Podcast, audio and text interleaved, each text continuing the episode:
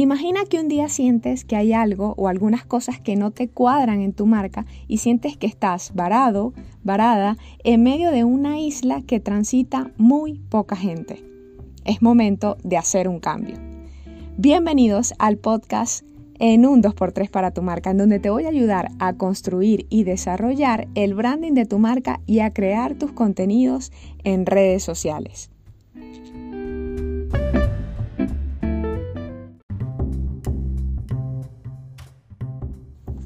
Vamos de lleno con el tema, ¿cuándo hacer un rebranding en tu marca?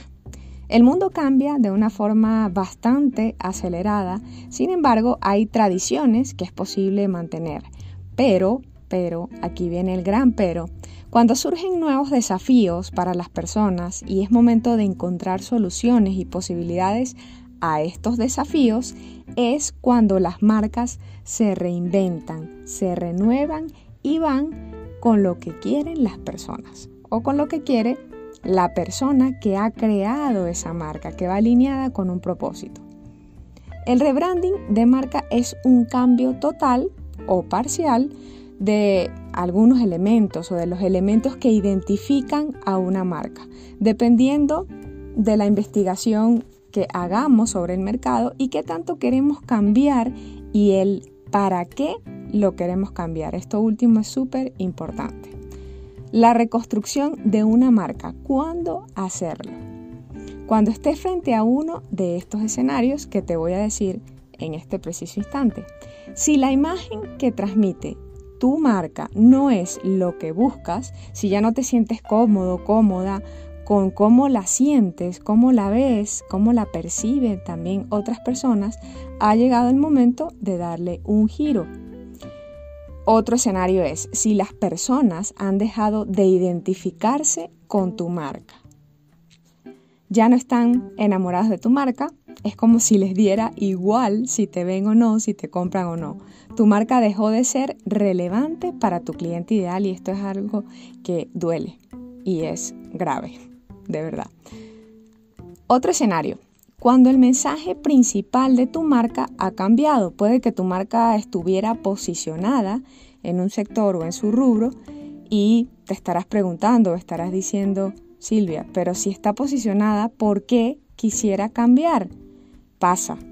Puede pasar que, imagina este caso, te miras al espejo y sientes que tu propósito es mayor al que tienes ahorita o es diferente, te vuelves más revolucionario, decides fusionar el arte y la medicina, decides que quieres ayudar a un grupo de personas eh, al cual muy pocas personas o muy pocas marcas o empresas están ayudando con una problemática en específico, con un desafío en específico.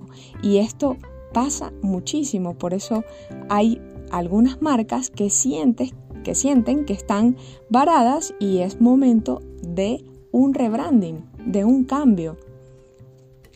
También si tu caso es que tienes una marca que crece y crece y evoluciona tanto que su filosofía puede haber cambiado y ya no es lo que en un inicio estaba planteado, precisamente por ese crecimiento, entonces es momento también de hacer un rebranding. Recuerda que las marcas no son estáticas y las personas tampoco lo somos. Las marcas están hechas por y para las personas. Si lo que escuchaste te hizo sentido porque crees que tu marca está así, piénsalo, es posible que necesites un rebranding.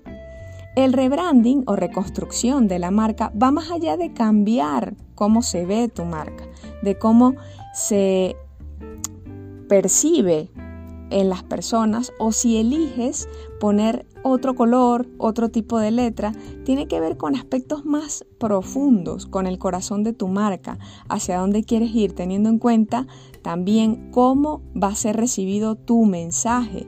Esto lo podrás escuchar en un próximo episodio. Es decir, vamos a hablar del relooking o el, re, o el restyling de tu marca, cómo luce tu marca y cómo darle también un cambio a ella.